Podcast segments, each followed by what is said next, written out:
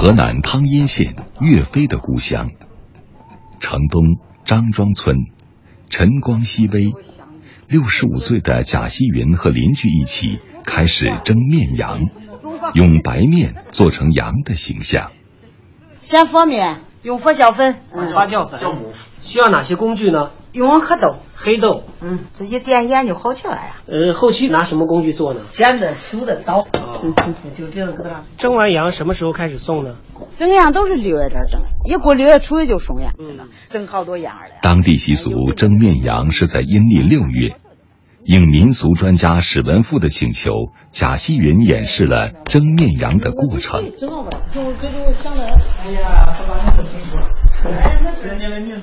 史文富说：“这个村一千八百多口人，还会蒸面羊的没几个了。要是反正农村的姑娘 变成姥姥的话，他们还知道，再下一辈就就不会再有。我非常惋惜那个。”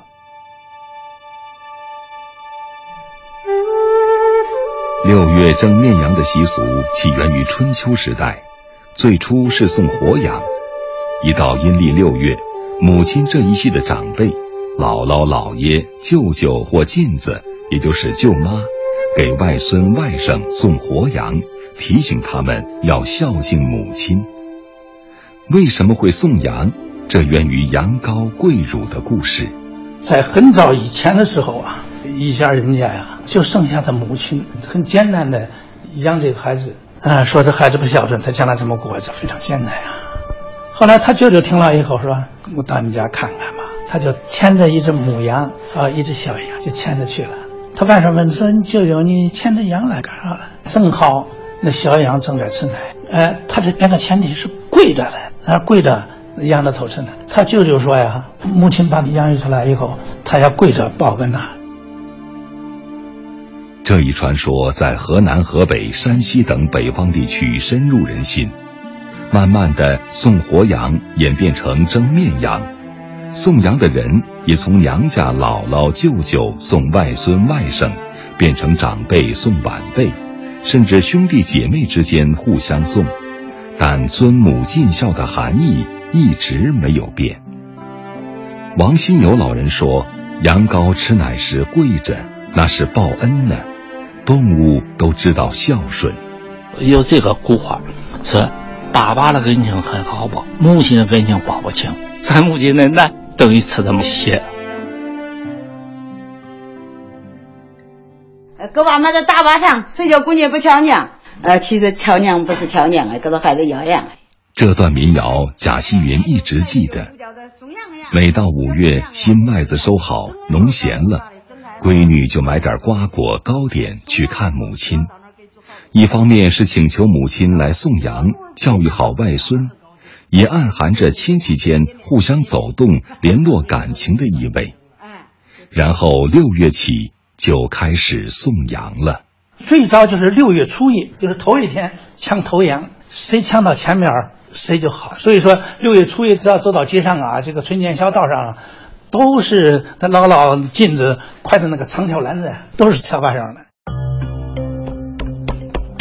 揉好了面。贾希云把面搓成擀面杖粗细的面棒，略弯成弧形，一端是头，一端是尾，中间是羊身，将头部压平，再拿另一块面搓成一个大面团，做羊头置于顶部，在羊头上用剪刀剪出羊角、羊嘴，用梳子压出羊毛的纹理来，最后再用黑豆点上眼睛。一个面羊就成型了。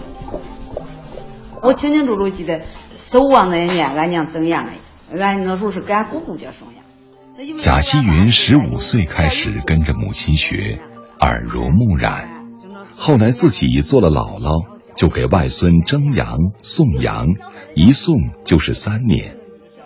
如今就像村里的很多人家一样，外孙大了，离家远了，就不送了。蒸面羊的手艺也日渐荒疏。这都多少年不干了？弄原来弄的比这好瞧。不干多少年了？十几年了。那不养儿的人都懒了。现在你说人都懒了？是啊，就像那年轻人一二十了，他都不瞧也不学，这慢慢这就失传了，可惜。汤阴城北四公里，离张庄村不远，就是古代有里城遗址。传说周文王就是在这里推演《周易》。史文赋说，《易经》早有名士，善事父母，天经地义。他那卦里边，他不就显示出来吗？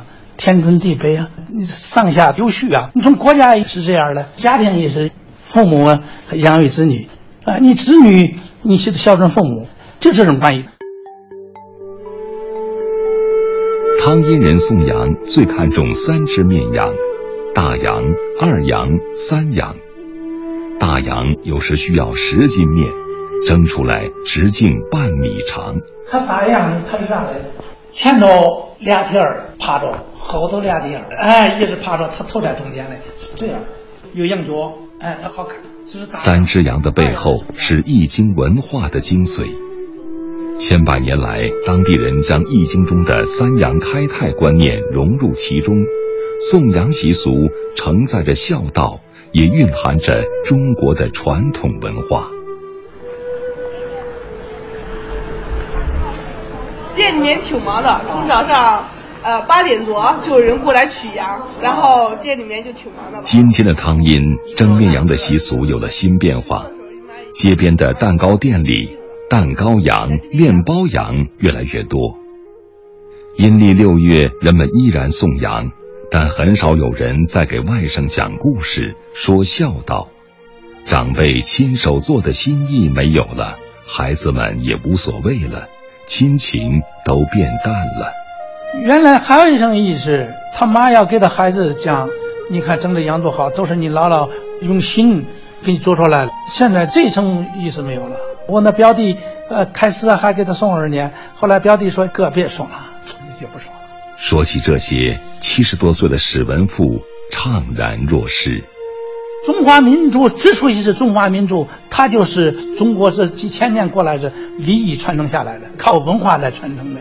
如果我们老都过成圣诞节，还什么中华民族了？没特色了。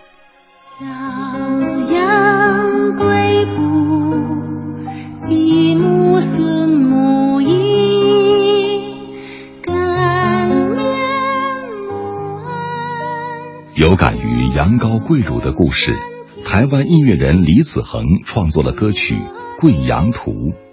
小羊跪哺，闭目吮母液，感念母恩，受乳躬身体，膝落地，姿态如敬礼。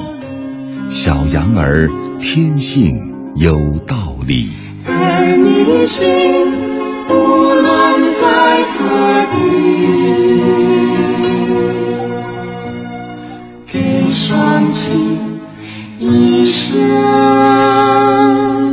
感恩你。